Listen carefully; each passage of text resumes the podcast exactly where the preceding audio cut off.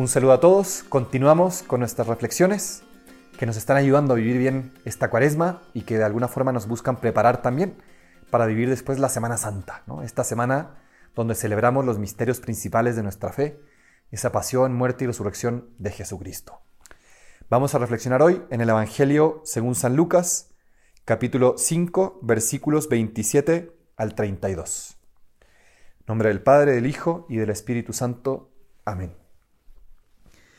Espíritu Santo, te invocamos, te pedimos que vengas a nosotros en el día de hoy, que vengas a nuestros corazones para que nos dispongas a acoger esta palabra que nos quieres revelar hoy.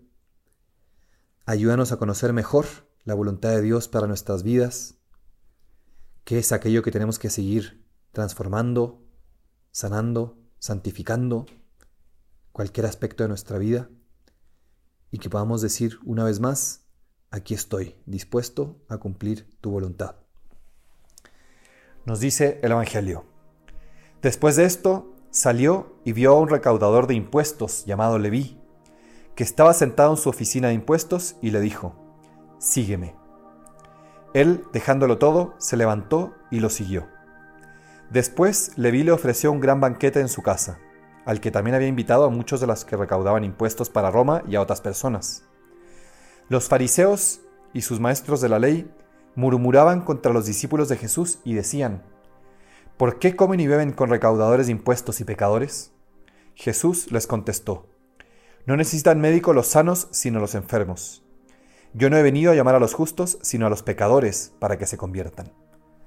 Palabra del Señor, gloria a ti, Señor Jesús.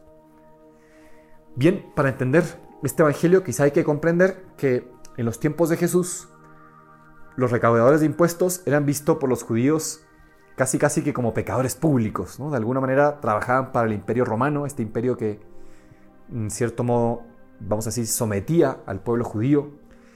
Y Jesús rompe todos los esquemas, se le presenta frente a este Leví o Mateo y le dice, sígueme. Lo invita a ser su discípulo. Y esto parecía pues muy revolucionario, muy raro, y por eso los fariseos, los maestros de la ley decían, bueno, pero ¿cómo es posible esto, no? Y además, pues Jesús, sus discípulos van a comer con esta gente, estos pecadores públicos teóricamente, y Jesús pues va con ellos, ¿no? ¿Cómo? ¿Qué, qué está pasando aquí? Y las palabras de Jesús parecen muy claras. No necesitan médico los sanos, sino los enfermos. Yo no he venido a llamar a los justos, sino a los pecadores, para que se conviertan. Y con estas palabras Jesús nos quiere dejar claro una condición fundamental para poder seguirlo, para poder ser su discípulo, para poderle decir plenamente, Jesús, aquí estoy con todo lo que soy.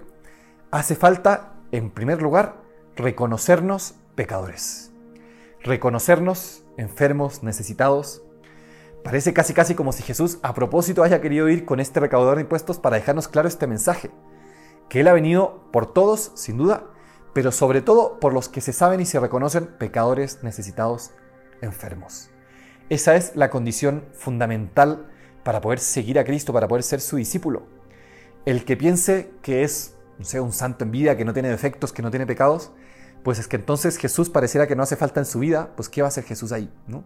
Jesús nos dice, no, no, no, yo he venido para los enfermos. Y como hemos dicho, cuando dice los enfermos, los pecadores, no se refiere, vamos a decirlo así, a un grupo de personas, no solamente, no sé, los paralíticos o, o yo qué sé, sino en realidad lo que nos está diciendo, más que a un grupo de personas, más bien lo que nos está diciendo es cuál es la actitud que tenemos que tener para poder precisamente recibir esa salvación, ese mensaje de Cristo. Vamos pues a nuestra oración y preguntémonos un poquito esto, ¿cómo nos consideramos a nosotros mismos? ¿Realmente nos consideramos como necesitados de Jesús? ¿Realmente nos consideramos enfermos que vamos a decirlo así, le suplicamos a Jesús, Jesús, ven a nosotros, sánanos, sálvanos, somos unos pecadores, te necesitamos aquí. Siguiendo un poco el lema de esta semana que hemos dicho, ¿no? Este, aquí estoy. Quizás hoy tendríamos que decirle nuestra oración a Jesús, Jesús, aquí estoy, con mi pecado, con mi enfermedad, con mi, mi limitación, también con la certeza de que tú me vas a sanar, de que tú haces todo nuevo, de que tú me traes esta vida nueva, pero desde este realismo de conocer eso, quién soy yo, con todos mis defectos, mis limitaciones. Aquí estoy, Señor, dispuesto con todas las ganas de que tú vengas y me sanes, de que tú vengas y hagas todo nuevo dentro de mí, de que tú vengas y limpies todo mi pecado y me hagas nuevo junto a ti. Vamos pues en oración y ofrezcámosle, dirijámosle esta oración a Jesús para que nos haga nuevo, para que nos traiga su gracia, reconociéndonos pecadores como somos, pero para que Él venga precisamente a salvarnos.